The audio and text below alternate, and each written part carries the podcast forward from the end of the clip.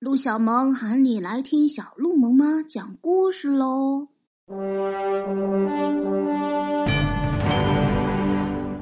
小宝贝们，《牛郎织女的故事》第二集，上集中说到，织女被天神压着走了，牛郎赶紧按照老牛说的，剥下了老牛皮，披在身上，用箩筐。挑起儿女，迈开大步向天上追去。织女正被王母娘娘和众天神强拉硬扯着，一步三回头的往天宫走。忽然，隐隐约约的听到了后面传来了牛郎的呼唤和儿女们的哭喊声。她回头一看，只见丈夫正挑着儿女。不顾一切的从远处跑来，织女奋力挣脱着，要转身去见牛郎和自己的孩子。牛郎也越跑越近，眼看着他们夫妻就要汇合到一处了。王母娘娘呢，看到牛郎快要追到眼前了，急忙伸手拔下了头上的金簪，施起法力。在牛郎和织女中间一划，眨眼之间，沿着王母娘娘画的那道线，出现了一条大河。这就是银河。这条银河浪涛汹涌，一下子就把牛郎和织女分隔在了两岸。牛郎急得直跺脚。两个年幼的儿女嚎啕大哭，但是波涛滚滚的天河拦住了道路，而天神压着织女也越走越远。在天河的东边有一颗星星，人们说那就是天上的织女。在银河的西边有一颗星，叫做牵牛星。人们又把它叫做牛郎。牵牛星的旁边还有两颗小星星，就是他们的一对儿女。尽管天帝和王母娘娘拆散了织女的一家人，可是从此以后，织女的一对儿女的哭喊声不时的传入天宫，连众神听了也禁不住觉得心酸。这样不知过了多久，天帝和王母娘娘的心也终于软了下来。于是，他们允许牛郎和织女一家人每年在七夕的时候，可以在天河相会一次。打那以后，除了七夕，牛郎和织女仍然只能够隔河相望。熬过一个又一个的寂寞长夜，而到了农历七月初七的晚上，一大群喜鹊就会聚集在一起飞来，在天河上搭起一座鹊桥。牛郎带着他的孩子们走上了这座鹊桥，织女也从对岸走过鹊桥来，全家人在桥上相会。一起度过这个宝贵又短暂的夜晚。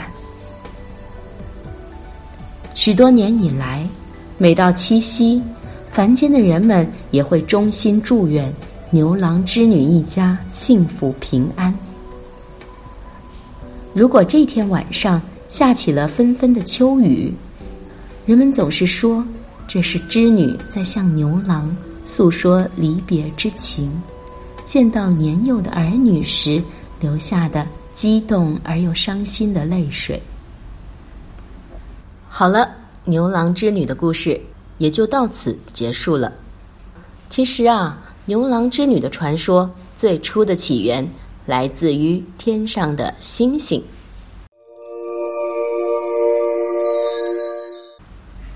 在很多的故事里面，小鹿妈妈已经给大家介绍过。早期的原始人类，对于一些无法解释的东西和现象，总是会发挥巨大的想象力，给他们很多神奇的说法。例如，天上打雷了、闪电了，就是雷公和电母出巡；至于下雨，就说是龙王不雨。甚至天上无数的星星们，在这些原始人类的心目中，也成为了一个个的神仙。当然喽，我现在讲的是中国的神话系统。在中国的这个神话系统里面，太白金星就是那个白胡子老头。可是转身到了希腊罗马的传说中，这个金星又变成了大名鼎鼎的爱与美之神维纳斯的化身。哎呦！估计听到这里的时候，可能有的小朋友就会搞不清楚了。天哪，关于天上的同一颗星星，竟然还会有这么多不同的想象。不过，这倒是说明了一件事情：无论中外，对星星崇拜的人可都不是少数，也因此才会演变出这么多的故事。让我们现在回到牛郎织女的这个故事中来。和刚才说的一样，牛郎和织女的名字最初指的是天上的两颗星星。古代的人们发现，在美丽的夜空中有很多很多的星星，在天空中好像组成了一条大河的样子。古人就想象那应该是天上的天河。然后他们又发现了，在天河的东岸。有一颗星星特别明亮，古代的中国人就把它叫做织女星。然后在天河的西岸，他们又发现了一颗星星，和织女星遥相呼应。接着，人们则把它称作了牵牛星。织女和牵牛这两个词。最早见诸于中国文字，是出现在我国古代一个有着悠久历史而且非常著名的典籍《诗经》中。不过，在那首诗里，只是出现了织女、牵牛这两个星座的名称而已，并没有任何可以引申出来的故事。接下来又到了东汉时期，在那个时期。又出现了另外一首诗，叫做《迢迢牵牛星》。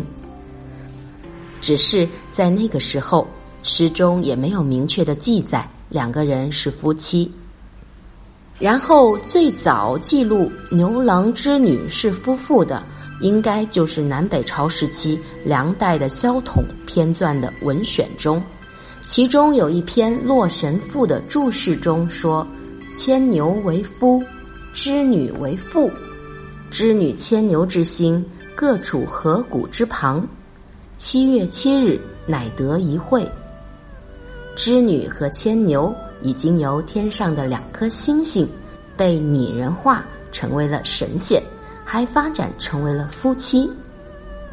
然后古人又继续发挥想象力，织女和牵牛分隔在天河的两旁。